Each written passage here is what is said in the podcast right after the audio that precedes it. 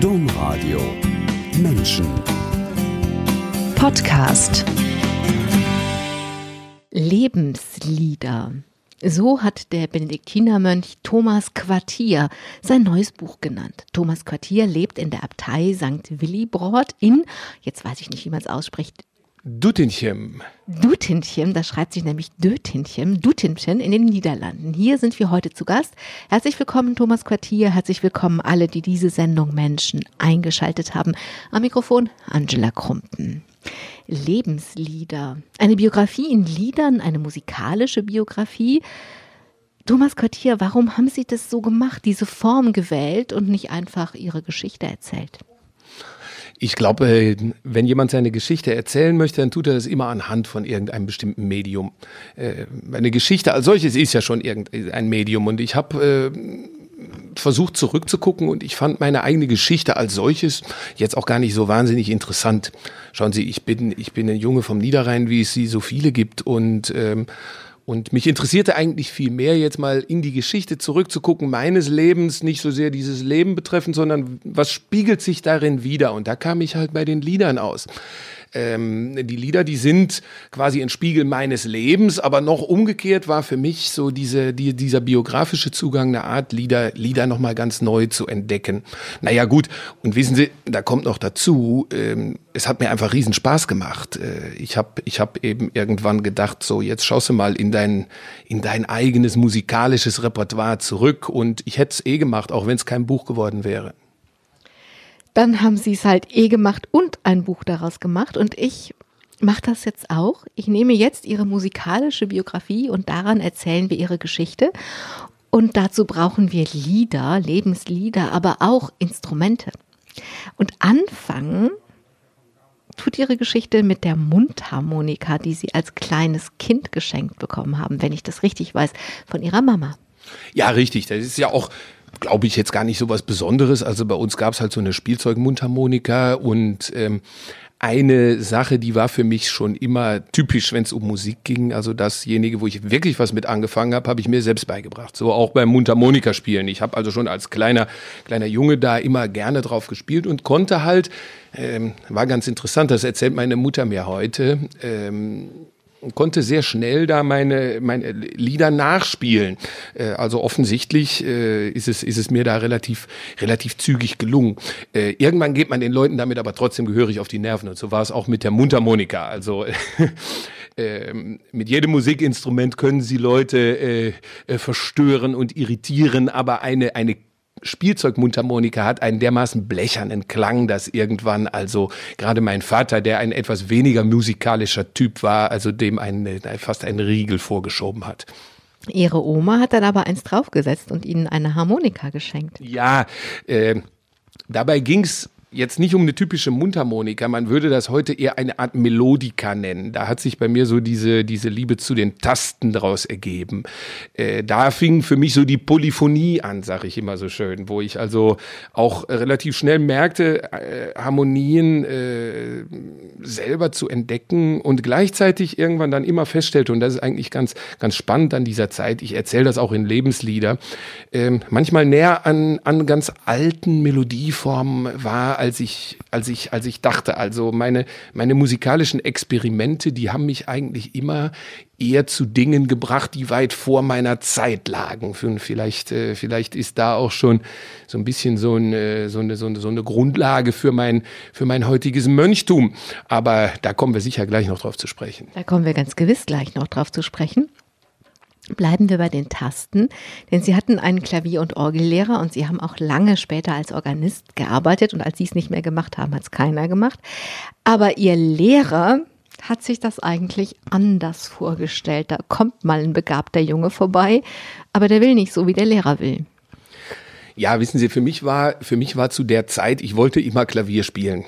Äh, meine Eltern haben damals, es ging damals bei einem Klaviergeschäft in Emmerich, erinnere ich mich noch sehr gut dran, äh, konnte man ein Klavier, äh, heute würde man sagen, leasen. Äh, damals war es aber so, man mietete das für ein halbes Jahr und äh, bezahlte dann, äh, ich weiß gar nicht, ich glaube 100 Mark im, im Monat.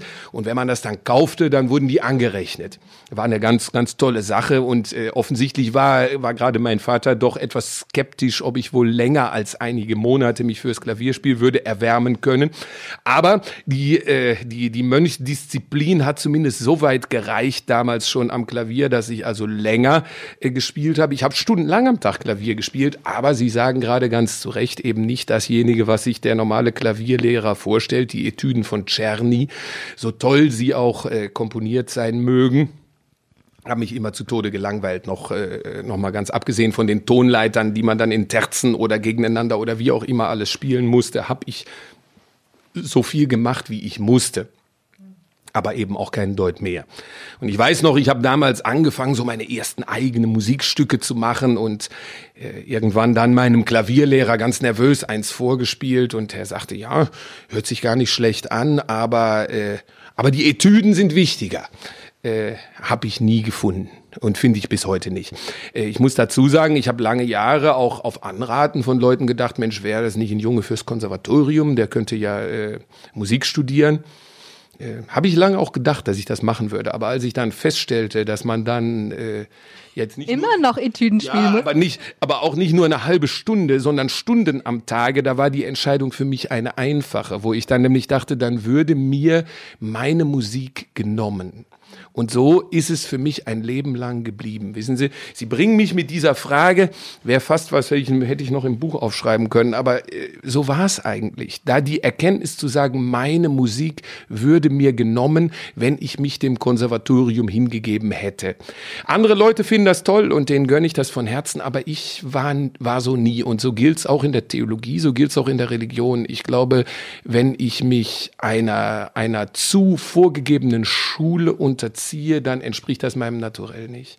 Ich würde sogar sagen, meine Natur, meine, meine Kreativität würde mir genommen, auch im religiösen Bereich. Äh, naja, gut, und äh, da ist man halt immer ein bisschen auf der Suche zu sagen, wenn man denn dann nicht so diesen klassischen Weg der, der Etüden geht, welchen geht man denn dann? Ja, und, und davon handelt eben genau dieses Buch, von der Entwicklung, die da rausgekommen ist, wo ich das damals noch überhaupt nicht so wusste, weil damals hatte ich schlicht keine Lust auf die Etüden. Aber es liegt ein Keim darin, dass sie das, was später zu ihrem Rebellentum führen wird, dass sie einfach Dinge, ähm, sie haben sich gelangweilt und sie fanden es nicht sinnvoll, dann haben sie es nur so viel gemacht, wie sie mussten. Punkt. Nun ist es so, dass jedes Kind und jeder Jugendliche nach Menschen sucht, die ihm ähneln, in denen er sich wiederfinden kann, in denen er sich spiegeln kann. Und in ihrem kleinen Dorf am Niederrhein war das schwer zu finden, sagen wir es mal so. Aber es gab zum Glück eine Kleinstadt, in der war ihr Gymnasium und da war, gab es einen Buchladen und in dem Buchladen gab es Kästen zum Wühlen. Das war ein großes Glück, denn darin, tada, konnten sie John Lennon finden. Und jetzt sind wir hier im Rekreatio-Raum ihres Klosters, wo man sich also erholt in der Freizeit. Und hier gibt es ein Klavier. Und wir sind mit Bedacht hier, weil was Sie damals gefunden haben, haben Sie jetzt für unsere Hörer und Hörerinnen mitgebracht. Das machen wir jetzt mal.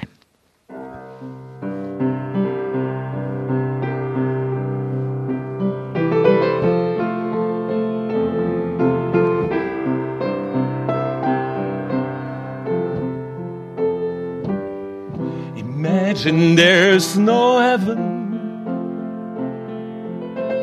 It's easy if you try. No hell below us. Above us only sky.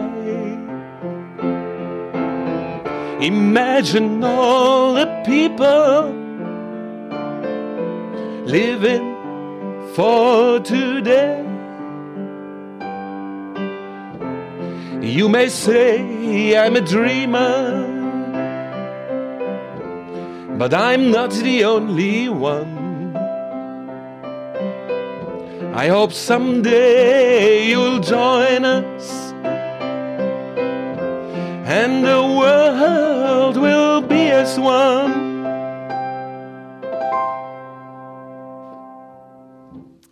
Imagine, John Lennon. Thomas Katia, Das war ihr Held, das war ihre Rettung. Und auch, Sie haben jetzt auch mit Bedacht Imagine gespielt. Was war die Rettung? Was ist Ihnen da in diesem Dorf am Niederrhein, in der Sie niemanden finden konnte, der Ihnen ähnlich war? Was ist Ihnen da begegnet?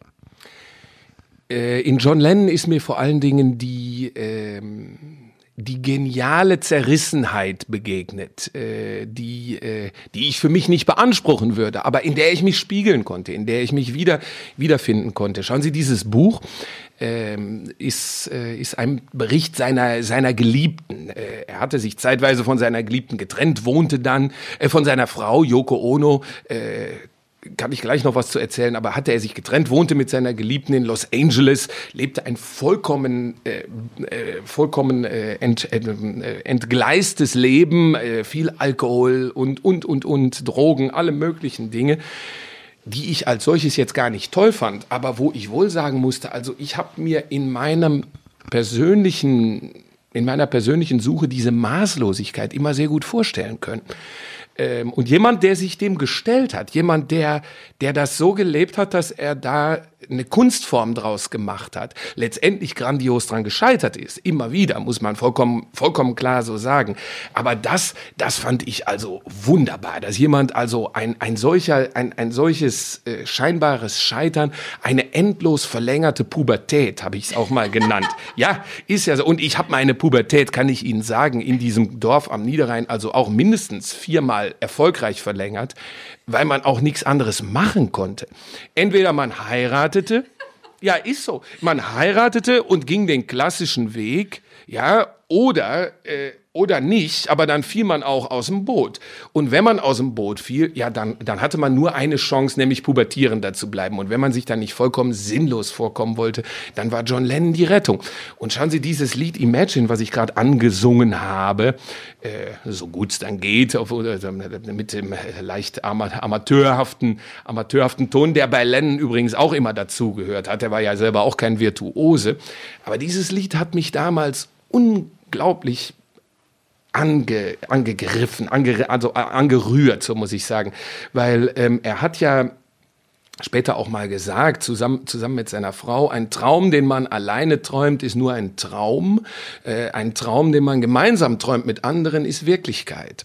Und dieses Lied Imagine, wo er von sich selber als Träumer spricht, äh, fand ich, fand ich also, also wirklich ganz großes Tennis. Der, äh, so der Höhepunkt der Naivität, wie naiv kann man nur sein, zu glauben, dass durch irgendein Lied alles auf einmal wieder gut wäre. Und ja, doch, genau so ist es. Sogar so gut, dass man kein keine Religion mehr braucht. Da hat mich damals, ich habe mal ein Referat zu diesem Lied gemacht. Ach, ich könnte da Stunden, stundenlang zu erzählen. Und das ganze eins, Referat brauchen wir nicht. Was nee, nee, eins möchte ich Ihnen nur sagen, weil der Rallye-Lehrer, es war im Religionsunterricht damals, zu mir sagte, ja, aber das ginge ja gar nicht, denn in dem Lied stand ja and no religion. Mhm.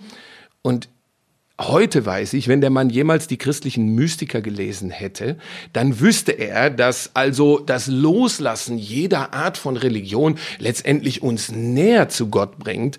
Äh, und John Lennon hat das also für mich damals so verkörpert, dass ich endlich dachte, also du bist nicht, du bist vielleicht eine gescheiterte Existenz, aber in diesem Scheitern, wie ich damals in diesem kleinen Dorf fand, kannst du eine gewisse Größe beweisen. Und das habe ich John Lennon zu verdanken.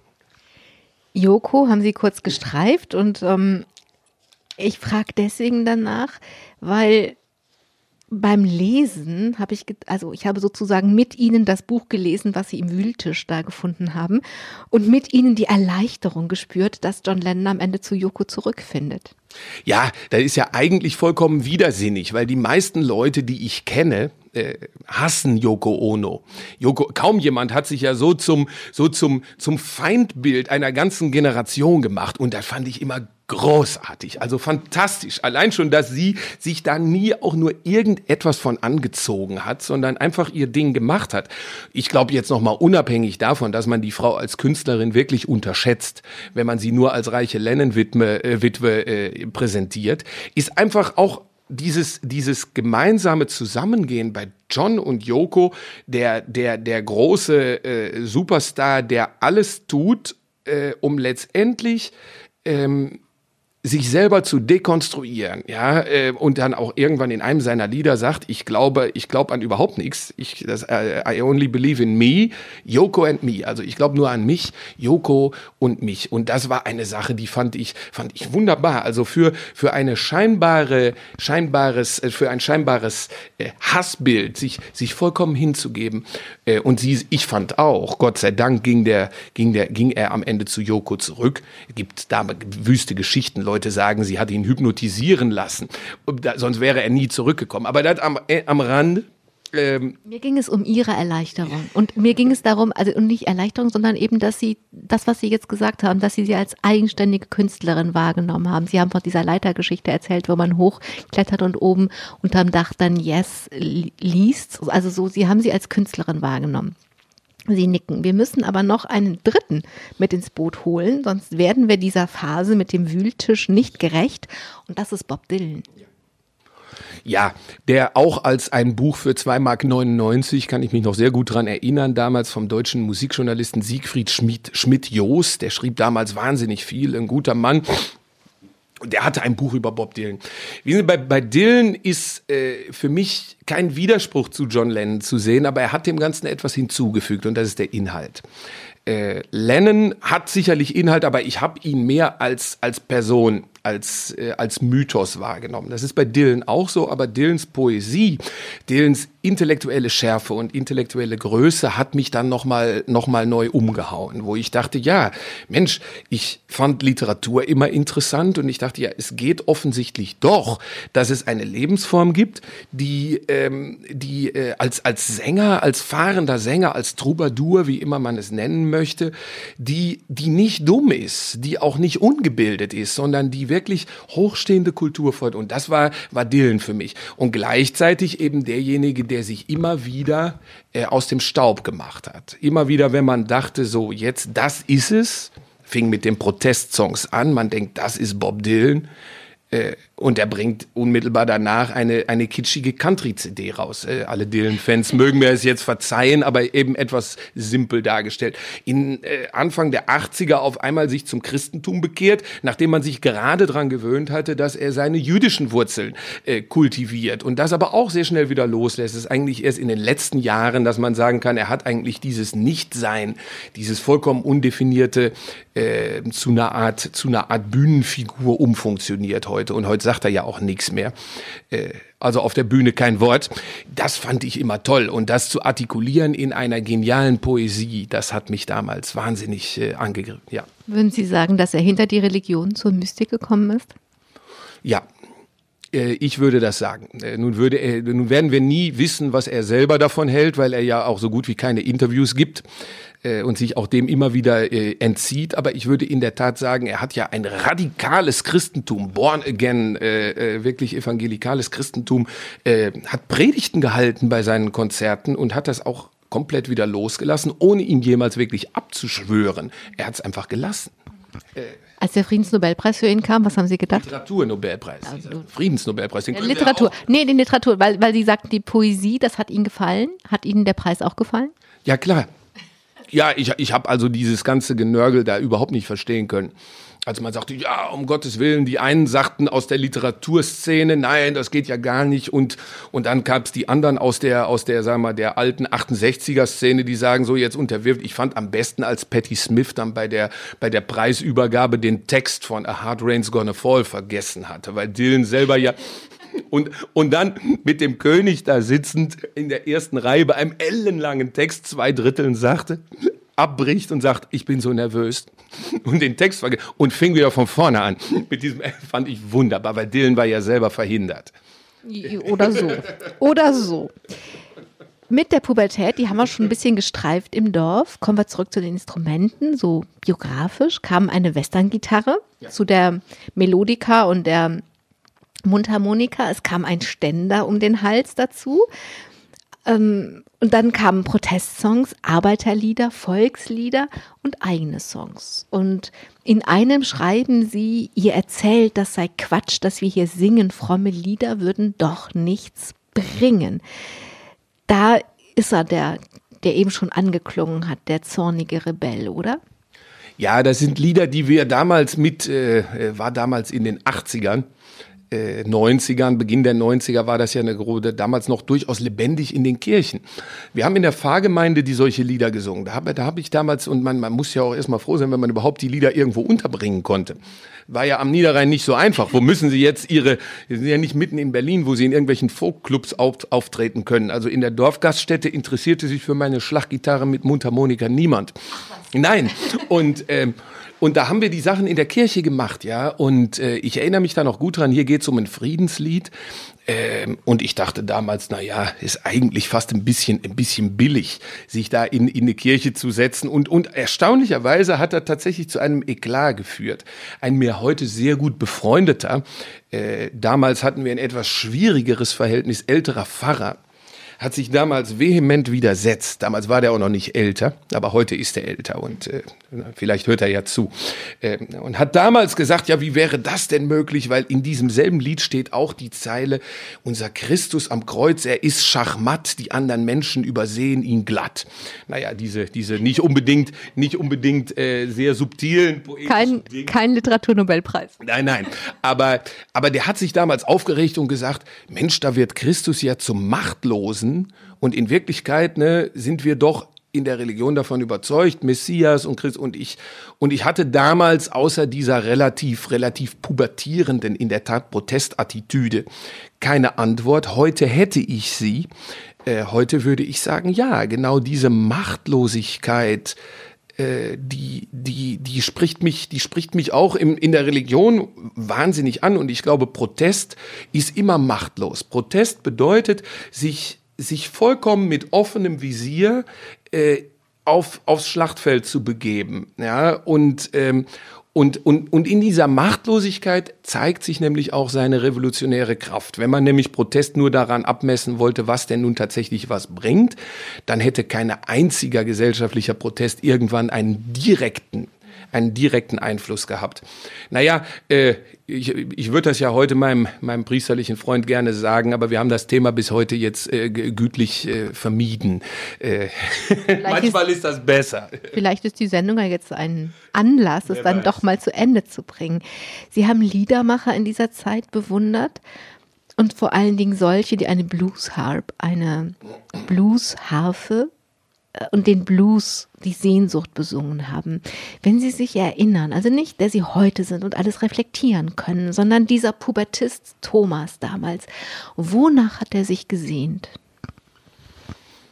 Ich habe mich in erster Linie nach einer Art, ja, damals doch auch schon so gesagt, Utopie gesehnt, einer Art von, von, von, von, von, von, von Verlangen. Ich habe mich nach einem Verlangen gesehen, dieses Verlangen wirklich leben zu können, dieses dieses dieses unbändige, dieses nie zu stillende Verlangen einer einer besseren Welt. Ja, doch, so so so platt will ich, also für mich ist es auch nicht platt, aber so will ich es doch eigentlich sagen. Äh, der der äh, damals ein Satz, der mir im, im, in der Schule begegnete. Oscar Wilde hat mal gesagt. Ähm, die, die Weltkarte, auf der das Land Utopia nicht eingezeichnet ist, ist für mich überflüssig. Ich brauche sie nicht. Und genau so war es damals auch für mich. Ich habe mich nicht danach gesehnt, unbedingt ähm, äh, die Kleinstadt verlassen zu müssen. Ja, vordergründig schon, aber hätte ich dann in Köln gewohnt zum Beispiel, hätte ich, wäre es auch nicht gut gewesen, sondern man sehnt sich nach dem Verlangen selber. Und ich glaube, dieses, dieses Verlangen dem, dem einen Ort geben zu können. Ja, und da war für mich die Musik immer ganz, ganz, ganz, ganz wichtig. Und ich muss leider, leider sagen, die Kirche war es längst nicht immer. Äh, sie war es später dann durch die Musik. Später durch die Musik? Das ja. machen wir später. Kommt, wenn an der Stelle, wo es kommt, oder? Ja. Sie waren 19 Jahre jung, als sich ihr Leben von jetzt auf gleich wirklich änderte. Sie waren das lang ersehnte Kind ihrer Eltern. Ihre Eltern waren 13 Jahre verheiratet, hatten 13 Jahre auf sie gewartet oder vielleicht jetzt auch nicht mehr auf sie gewartet und sie dann aber unverhofft entgegengenommen. Aber als sie 19 waren, starb ihr Vater plötzlich. Ja, äh, ich kann da heute, ich bin heute äh, 47, kann ich da relativ leicht äh, drüber reden ähm, in der Zeit damals, 19 Jahre, ist, glaube ich, eine, gut, keine Zeit ist gut, um seine Eltern zu verlieren. Aber 19 war damals schwierig, für meine Mutter auch. ähm, die war 56. Äh, beides ein schwieriges Alter, weil auf der einen Seite zu alt, um zu sagen, sowohl 19 als auch 56, äh, um zu sagen, so, nein, nein, wir fangen jetzt mal, zum Beispiel für meine Mutter mit einem neuen Partner, für mich mit einem Stiefvater neu an, hat meine Mutter zum Beispiel nie gewollt, aber auch noch zu jung, um wirklich zu sagen, ist es gut, wir können uns ganz selbstverständlich der, der Trauerbewältigung stellen und unseren ähm, so, eine, so ein graues, grau, so eine graue Zwischenzone könnte man fast sagen, ähm, die zu, äh, in erster Linie dazu geführt hat, dass, äh, dass, äh, dass, ich, dass ich den Niederrhein nicht verlassen habe. Ähm, das ist eine Sache, die ich im Dorf gelernt habe. Ist ja so, ähm, so sehr ich mich gerieben habe und heute noch reibe an diesen dörflichen Strukturen, genauso prägen diese Dinge ein. So ist es immer. Wenn man sich in irgendeiner Sache widersetzt, äh, wundert man sich manchmal in späteren Lebensphasen, wie viele Eigenschaften man nicht letztendlich doch übernimmt. So ist es bei mir ein sehr starkes Verantwortungspflichtbewusstsein. Ähm, äh, und ich fand damals schon, ich kann nicht innerhalb äh, jetzt von einem halben Jahr, ich war im Zivildienst, den gab es damals noch, ähm, äh, kann, kann, ich nicht, kann ich nicht aus dem Dorf weg, weil dann hätte meine Mutter äh, innerhalb von einem halben Jahr wäre sie vollkommen alleine gewesen. Ich bin, ich bin also dort geblieben und ähm, das war eine, sicherlich eine Folge des Todes, frühen Todes meines Vaters. Das hätte ich nie gemacht, wenn ich, äh, wenn, wenn er noch gelebt hätte. Dann wäre ich nach Münster gegangen. Alle vom Niederrhein gingen nach Münster zum Studieren und ich hätte dann Lehramt studiert, Deutsch, Musik und als drittes Fach Rallye. Ähm, weil man damit gut eine Stelle kriegt. Genau, weil man damit gut eine Stelle kriegt. Und Musiklehrer hätte ich ja auch keine, keine acht Stunden am Tag üben müssen, wäre dann soweit auch noch alles im grünen Bereich gewesen. Also alles soweit gut. Es ist nicht so gekommen. Und äh, das hat alles Vor- und Nachteile, sage ich Ihnen ganz ehrlich. Manchmal denke ich heute, Mensch, wo wärst du denn jetzt, wenn, wenn das nicht so gekommen wäre? Ähm, und das ist eine müßige Frage. Das ist in der Tat eine müßige Frage, das weiß niemand. Sie betonen, dass Ihr Weg von Zufällen geprägt sei. Einer dieser Zufälle war der Vater eines Freundes und dieser Zufall war ein großes Glück, denn Sie konnten am Niederrhein bleiben und dennoch studieren, nur Sie mussten einmal in die andere Richtung nach Holland reisen, denn dieser Vater Ihres Freundes war Theologieprofessor an der Universität und hat gesagt, Jung, komm doch zu uns. Genau so ist es.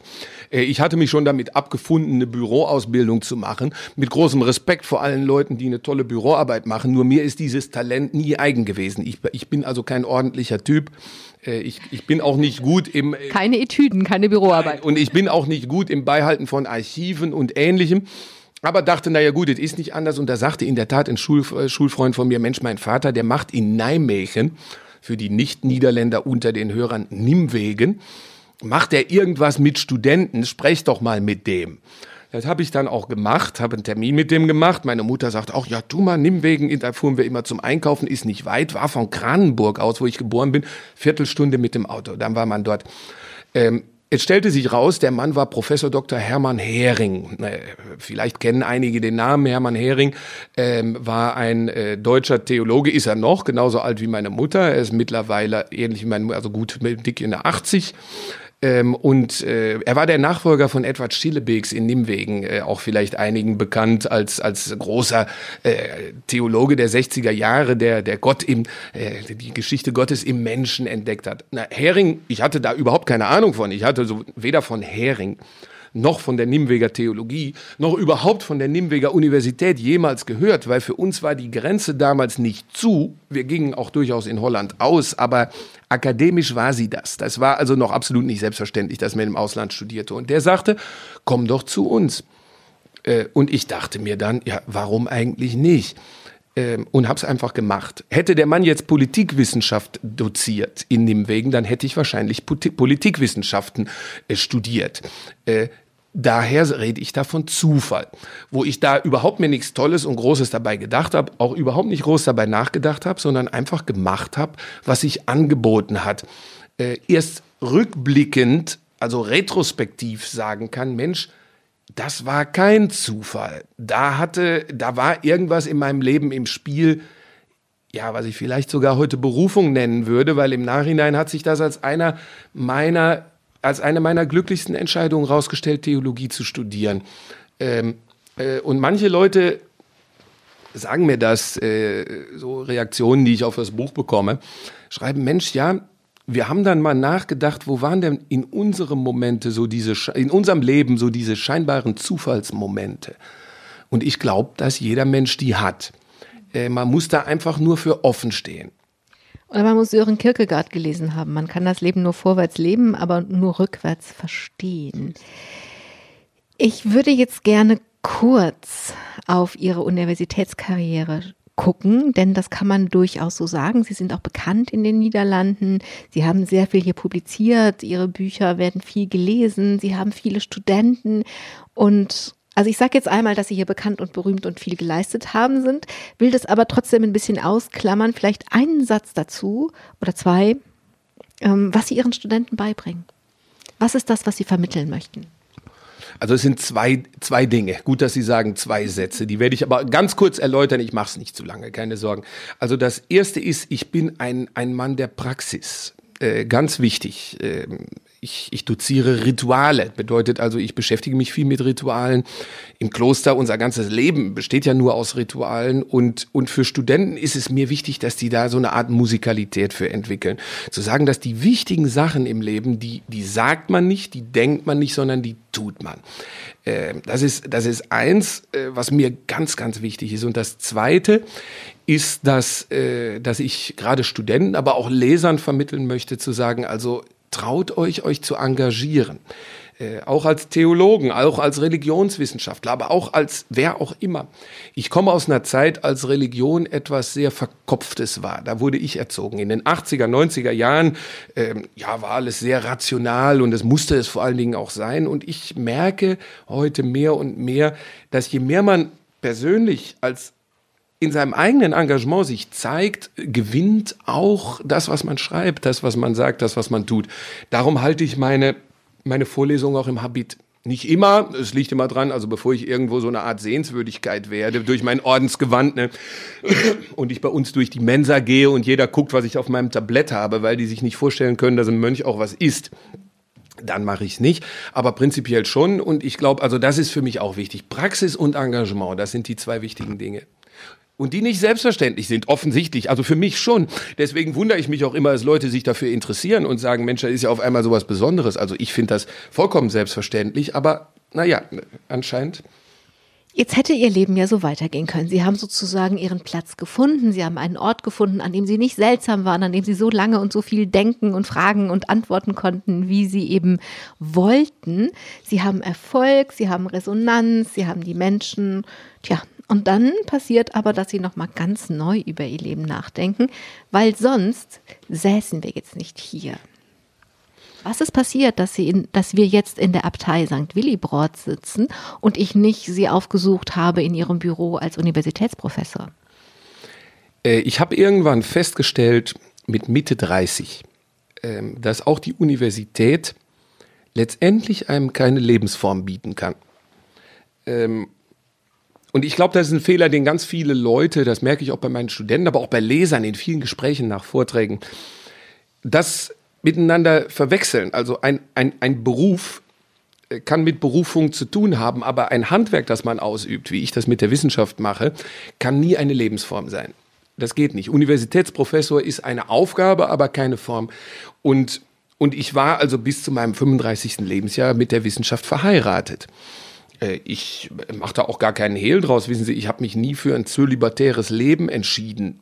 Äh, ja, inzwischen wohl als Mönch, aber, aber nie vorher bewusst, sondern es hat sich schlicht und ergreifend zu ergeben. Wissen Sie, als ich eingetreten bin, war ich definitiv war ich 40. Ich weiß auch, was ein nicht zölibatäres Leben äh, bedeutet. Das war für mich keine, keine bewusste Entscheidung, sondern es hat sich einfach nicht gestellt, weil die Wissenschaft einen unheimlich großen Raum einnahm. Und das ist ein großer Zirkus.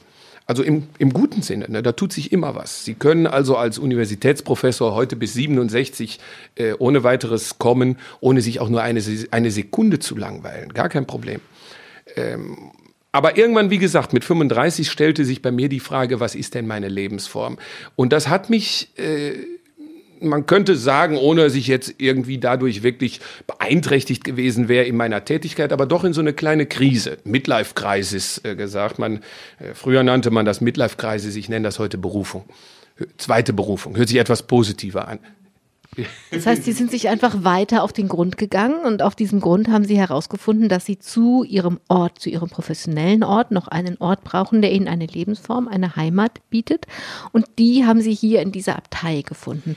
Sie haben uns eben ganz kurz diese Abtei ein bisschen gezeigt. Das ist ein Puppenhaus, wird es auch genannt, weil es klein ist, nach dem, nach dem Krieg gebaut. Es hätte sie ja sonst wohin führen können. Warum denn hier in diese kleine, in das Puppenhaus der die Abtei St. Willibrord? Ja, es war auch wieder Zufall, äh, weil, weil das die nächstgelegene Benediktinerabtei von Nimwegen ist. Ganz einfach. Ähm, äh, ich habe ich hab mittlerweile auch viele Kontakte in Benediktinerorden in Deutschland. Die hatte ich aber ursprünglich nicht. Ich hatte überhaupt keine. Äh, ich, Sie haben ja am Anfang unseres Gesprächs erwähnt, ich war äh, Organist, äh, habe da irgendwann mit aufgehört, äh, weil das nicht mehr ging wegen meiner wissenschaftlich vollen, vollen Terminplan und, und, und. Und, äh, und daraufhin äh, bin ich in einem Kloster gucken gegangen. Und das hier war das naheliegendste, ganz einfach. Und da bin ich hier reingekommen und dann hat es mit sich verlieben zu tun. Äh, Benediktinertum ist sich in einen Ort zu verlieben. Ähm, äh, und äh, diese Verliebtheitsphase ich bin jetzt, also dass ich da hier das erste Mal gekommen, hingekommen bin, weiß ich noch sehr gut, war am 2. Januar 2009, das ist also jetzt fast zehn Jahre her. Ich weiß das gut, weil da ein guter Freund von mir Geburtstag, ich musste abends noch zur, zur Party, wissen Sie, in der viermal verlängerten Pubertät, äh, Sie haben solche, solche, solche Dinge ihre Wichtigkeit. Deswegen weiß ich das Datum und im Herzen bin ich hier danach nie mehr weggegangen. Das ist nicht rational, das lässt sich letztendlich nicht, nicht begründen. Ich muss aber noch dazu sagen, Sie sagten das gerade nämlich, äh, neben meinem Ort brauchte ich zusätzlich einen Ort hier mit der Abtei. Das ist, das habe ich lange gedacht, aber das ist nicht so. Ähm, nein, für mich ist Mönchsein und da geht mir auch diese ganze Geschichte dieser Lebenslieder, die man wieder entdeckt, nämlich darum, das bedeutet aus einer Einheit zu leben. Für mich ist es nicht, dass das hier ein Ort neben der Uni ist, sondern dieses hier ist die Keimzelle und von da aus kann ich an allen möglichen anderen Orten arbeiten, wo auch immer. Also Sie sind noch mal eine Etage mit dem Aufzug tiefer gefahren in Ihrer Existenz und haben da noch mal tiefer gewurzelt. Kommen wir zurück zu Ihrer musikalischen Biografie, denn hier an diesem Ort macht Musik ja einen ganz großen Teil ihres Alltages aus. Jeden Tag ein paar Mal, mehrmals am Tag singen sie, aber nicht Blues oder Folk, sondern Gregorianik. Das ist mal so ganz was anderes. Und da kommt es auf den gemeinsamen Ton an. Einen Bruder rauszuhören, wenn man so schön singen kann wie Sie, was wir eben gehört haben, heißt, der Bruder macht was verkehrt. War das schwer da reinzufinden in diesen einen gemeinsamen Ton? Absolut, und das ist bis heute schwer. Ähm, ich glaube, das bleibt auch ein Leben lang schwer. Natürlich gewöhnt man sich daran, aber man ist ja immer geneigt. Ich merke das, als ich als Gast hier hinkam, dachte ich, ah ja, da waren unsere Gemeinschaft auch noch kleiner. Wir sind heute elf Brüder, damals waren es sechs. Ähm, das heißt, wir sind eine wachsende Gemeinschaft im Moment, aber gut, man muss da immer mit der nötigen Demut, das Ganze mit aller Geduld anschauen. Und da sagte mir einer der Brüder, weil ich saß in der Kirche und dachte, Mensch, ich werde denen mal ein bisschen helfen singen. Und da kam nach der Vesper, als ich als Gast da das erste Mal hier in der Bank saß, kam einer der Brüder zu mir und sagte, können Sie vielleicht etwas, etwas leiser singen? Und ich fühlte mich unheimlich pikiert. Ich merkte auch, wie intim das ist wenn jemand sie darauf anspricht, sie singen zu laut oder sie singen falsch, dann ist das was ganz Intimes. Äh, wirklich. Deswegen ist das auch in jeder Klostergemeinschaft gar nicht einfach, das zu besprechen. Ich merke das heute, wenn ich in anderen Gemeinschaften Referate zur Liturgie halte. Oh, oh, oh, oh. Also wenn es irgendwo drüber immer Ärger gibt, ist es das gemeinsame Singen. Äh, ich fand auch, dass der Bruder selber auch nicht schön sang. Und, äh, durfte man aber ja nicht sagen. In aller Bescheidenheit. Weil darum, weil darum geht's ja nicht. Ne? Es ging bis heute ist das, ich glaube, das ist eine endlose Aufgabe, sich eben zu erkennen, sich einzufügen in das Ganze. Äh, und das geht, der Gesang ist dabei nicht nur ein, äh, eine Äußerlichkeit, sondern ist ein wesentlicher Bestandteil. Und, ähm, und das geht mal besser, mal schlechter.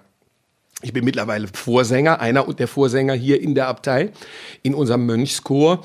Ähm, und dann merken sie irgendwann, wie, wie, wie unglaublich zerbrechlich dieses Gleichgewicht ist. Ne, wenn jemand treibt, wenn jemand zu laut singt, zu leise singt, wenn ich irgendwo in eine Klosterkirche komme, was ich als Referent öfter tue, ich werde ja häufig eingeladen, dann, äh, dann kann ich Ihnen meistens schon nach zwei Gottesdiensten genau sagen, wo die Spannungsfelder im Konvent sind.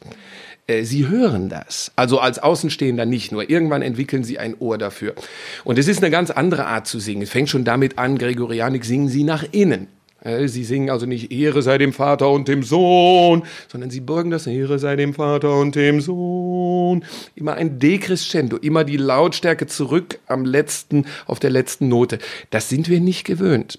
Und äh, das ist, ist spannend, ist also immer wieder spannend, das zu versuchen. Und es klappt manchmal. Was passiert? Meine Frage ist, was passiert, wenn es gelingt, diesen gemeinsamen Ton zu finden? Ich glaube, das sind dann wirklich Momente, ja, man könnte die äh, mit einem mit einem teuren Wort Selbsttranszendenz nennen, wo also, wo man über sich selber hinauswächst und man kann nur über sich selber hinauswachsen, wenn man auch in der Performance sein eigenes Ego, seinen Geltungsdrang loslässt. Und da hilft einem das bei. Das, das, das ist eigentlich alles. Ähm, ob das jetzt letztendlich schön ist oder nicht, ist letztendlich eine Nebensache, glaube ich. Also mir sind manchmal alte Chöre lieber von, von fünf, 80-jährigen Mönchen, die wirklich als Einheit singen, als eine, als eine top ausgebildete Ansammlung von musikalischen Egos.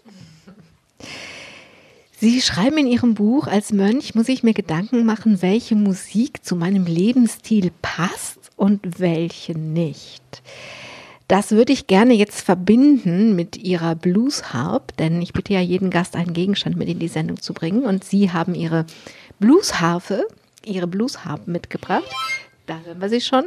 Ähm, und die haben, von der haben sie nämlich gedacht, ich fasse das jetzt alles ein bisschen zusammen, dass die hier nicht reinpasst, dass sie ihre Musik vor der Abteitür lassen müssen. Und irgendwann, die Bluesharp wäre nicht hier, wenn sie nicht wieder zu ihnen im Laufe dieses Jahrzehnts gekommen wären. Und das sind jetzt natürlich zwei Fragen. Die eine Frage ist, warum muss ich das sortieren? Als Mönch darf ich nur diese Musik oder jene Musik? Und das zweite ist, wie haben Sie gemerkt, dass die Blues Blues Harp doch wieder dabei sein darf. Schauen Sie, erstens ist diese Blues Harp, die ich hier habe, ja gar nicht die, die ursprüngliche, sondern die ist beim, beim Umzug irgendwann verschütt gegangen in die Abtei. Ich wollte das aber auch. Ähm, Ihre Frage, welche Musik passt nun zum Mönch und welche nicht, damit treffen Sie natürlich einen ganz wunden Punkt. Und auch den Kern der ganzen Geschichte, äh, dass ich nämlich dachte zu wissen, als ich hier hinkam, nein, das ist Choral. Nein, das ist vielleicht niederländischsprachiger Psalmengesang, wie wir ihn hier haben, oder eben die Gregorianik in lateinischer Sprache. Und dachte, nee, also jetzt man, ich war also so verliebt in diese Lebensform, dass ich dachte, jetzt richtest du dich nur noch auf das. Äh, aber gut, vielleicht auch Leute, die äh, die, die, die andere Arten des Verliebtseins in ihrem Leben erlebt haben, die wissen auch, wenn man sich dann wirklich nur noch auf den anderen richtet, wenn es um Menschen geht, äh, dann wird man früher oder später an seine Grenzen stoßen und nämlich erkennen, dass das überhaupt nicht gesund ist.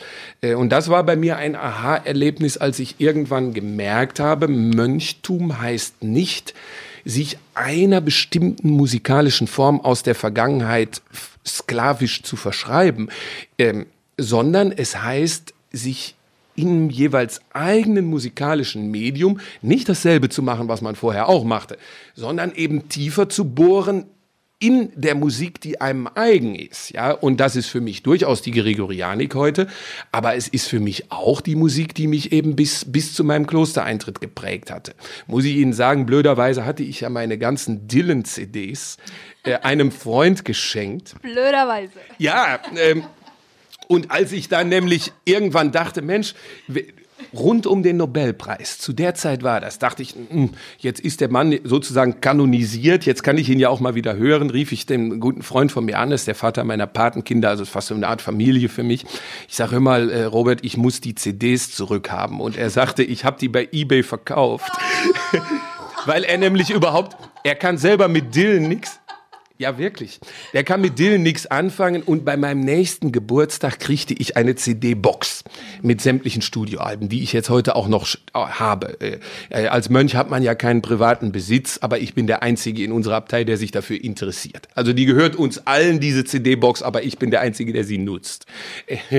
Ähnlich wie diese Blues Harp eben auch. Naja gut, also ich habe eben Dylan anders gehört. Und, äh, und ich glaube, darum geht dieses ganze Buch, dass ich eben sage, aber auch mein, mein Mönchtum heute. Für mich ist das nicht einfach nur so ein Hobby oder zu sagen, Mensch, toll, dann machst du auch mal wieder ein bisschen was mit Musik, sondern für mich ist das monastische Identitätsbildung und Findung. Und ich glaube, äh, dass jeder Mensch das kann. Dass jeder Mensch, da braucht man kein Mönch dafür zu sein, aber durch sich so zu konzentrieren und seine eigene Musik mit ganz anderen Ohren zu hören, äh, kann man tief näher zu sich selber kommen. Das glaube ich ja. Es gibt ein Lied, ich stehe nochmal auf und gehe zum Klavier zurück und bitte Sie mitzukommen. Es gibt ein Lied, das das, worüber Sie gerade gesprochen haben, besonders gut ausdrückt. Das ist A Heart of Gold von Neil Young.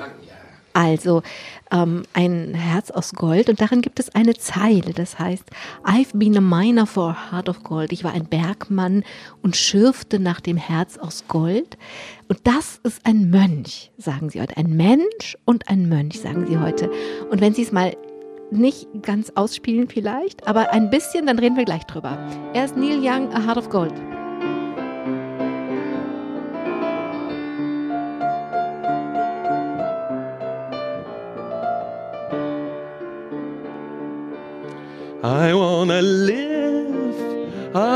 I give. I've been a miner for a heart of gold. It's these expressions I never give that keep me searching for a heart of gold. And I'm getting old. Keep me searching for a heart of gold. And I'm getting old.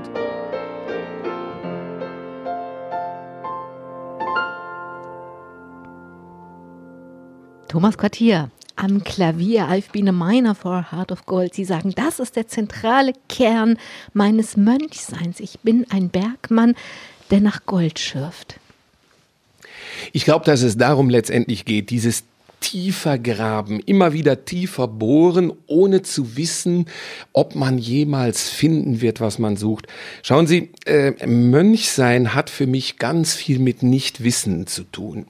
Ähm, das hört sich vielleicht komisch an, ähm, aber für mich ist es wirklich so, ich bin katholisch erzogen, habe auch nie gefunden, dass ich nicht katholisch wäre und bin auch nie aus der Kirche ausgetreten oder ähnliches, auch aus Nee, nee, ist in der Partei eingetreten. ja, ja, durchaus als über, aus Überzeugung auch nicht, verstehen Sie, aber viele haben das ja, also auch heutige Klosterbewohner, äh, äh, Mönche, Nonnen, die sagen, irgendwann habe ich der Kirche Adieu gesagt und irgendwann dann wieder zurückgefunden. Das war bei mir nicht so. Ich habe nie, äh, nee, ich habe mich nie davon verabschiedet. Ähm, aber, aber jetzt kommt's. Für mich war immer das Tun, da kommt auch dieses Praktische bei mir, äh, fast wichtiger, als, als wenn Sie mich jetzt fragen, kannst du das jetzt als Glaubenssätze artikulieren? Ähm, und das finde ich im Kloster. Im Kloster finden Sie die Möglichkeit, äh, schlicht zu tun, was es zu tun gilt. Und bei uns ist das hier als Benediktiner ganz konkret. Sie gehen siebenmal am Tag in die Kirche, Sie singen die Psalmen, sie können sich daran reiben, manchmal gehen die auch einfach an ihnen vorbei, manchmal sind sie voll konzentriert. Äh, ja, und dann gibt es ab und zu so diese, diese Momente, wo einem so eine Art Goldstück zufällt, zum Beispiel in dem Psalm. Und das ist unvorhersehbar, manchmal auch überhaupt nicht. Ja, aber, aber Worte, äh, die auf einmal äh, tief, tief, sie tief treffen. Ähm, bei mir ist das zum Beispiel ist das Wort äh, Hirte. Äh, äh, ja, äh, ein Wort, wo ich ganz viel Schwierigkeiten mit habe, auch in meinem eigenen Kirchenverständnis, weil ich mich selber nie so als Schaf gefühlt habe und äh, mit dieser Symbolik meine Schwierigkeiten habe. Äh, aber es liegt an mir, das ist auch nicht zu steuern, das ist auch emotional, aber ich finde immer so dieses, diese, diese Schafsprache sagt mir, sa, ja, sagt mir persönlich wenig. Äh, trotzdem kann irgendwann so ein Wort, mal, zuletzt ging es mir so, äh, eine Assoziation wecken, die mich an meine Jugend erinnert hat. Ich habe die Schafherden ja noch gekannt am Niederrhein. Heute gibt es sie ja leider immer weniger, so wirklich die rund äh, umherziehenden Schäfer mit ihren Herden. Äh, und das hat mich in irgendeiner Art und Weise inspiriert. Ja, und was das jetzt genau bedeutet, soweit bin ich noch nicht. Also da äh, und das manchmal sind es ganz andere Wörter. Manchmal ärgere ich mich auch über Wörter wie Rache und, und, und alle möglichen Wörter, die da drin sind. Und manchmal finde ich die auch richtig gut, weil ich ja auch ein wütender Typ bin. Was wünschen Sie sich? Was soll noch kommen, jetzt wo Sie den Ort haben, an dem Sie Ihr Handwerk machen können, wo Sie viel Resonanz erfahren, den Ort darunter haben, von dem aus Sie nach Gold schürfen können? Was wünschen Sie sich? Ich wünsche mir, dass ich niemals glaube, diesen Ort jetzt tatsächlich gefunden zu haben. Ähm, natürlich, wissen Sie, im Kloster wünscht man sich, dass man hier bleibt. Sage ich Ihnen auch, selbstverständlich wünsche ich mir das. Äh, Dafür bete ich auch. Also wenn beten bedeutet also seinen Wunsch offen vor Gott zu legen, dann bete ich dafür. Äh, und dafür haben wir hier Zeit genug. Das ist so. Ähm, aber äh, ich sage Ihnen auch, für mich ist nichts, aber auch gar nichts im Leben als solches ein Selbstzweck. Ähm, auch das Kloster nicht. Und äh, für, auch, auch klösterliche Stabilität und klösterlicher Gehorsam nicht ich wünsche mir, dass die mir ein Leben lang dabei helfen werden, mich meinem Verlangen immer mehr zu nähern, immer näher zu mir zu kommen, äh, meine Wut heiligen zu können. Wenn sie das irgendwann nicht tun, dann sage ich Ihnen auch ganz ehrlich, dann würde ich mit ganz, ganz, ganz schwerem Herzen einen ganz anderen Weg in meinem Leben auch wieder gehen müssen. Aber ich wünsche mir, dass das nie so sein wird. Ähm, aber ich gehöre nicht zu der Art von Mönchen, die sagen, nein, jetzt habe ich einmal äh, Stabilität und Gehorsam gelobt äh, und das ist eine Art, eine Art sklavisches äh, Grundgesetz. Äh, nein, für mich, für mich nicht. Ich glaube, das geht nur, wenn man das mündig macht und wenn man das immer wieder wach macht und sein Verlangen dabei wach hält. Thomas Quartier, ich danke Ihnen für diese Zeit, die Sie sich genommen haben, obwohl Sie eigentlich im Bett liegen sollten und krank sind. Und ich wünsche Ihnen, dass Sie ohne sich zu versklaven und in mündiger Weise an diesem Ort zu sich kommen. Dankeschön. Sehr gerne. Ich danke Ihnen. Ich danke allen, die zugehört haben. Und Ihnen und mir vielleicht auch wünsche ich, dass wir unsere Lebenslieder in gleicher Weise finden. Machen Sie es gut oder singen Sie gut. Am Mikrofon war Angela Krumpen. Domradio Podcast. Mehr unter domradio.de slash podcast.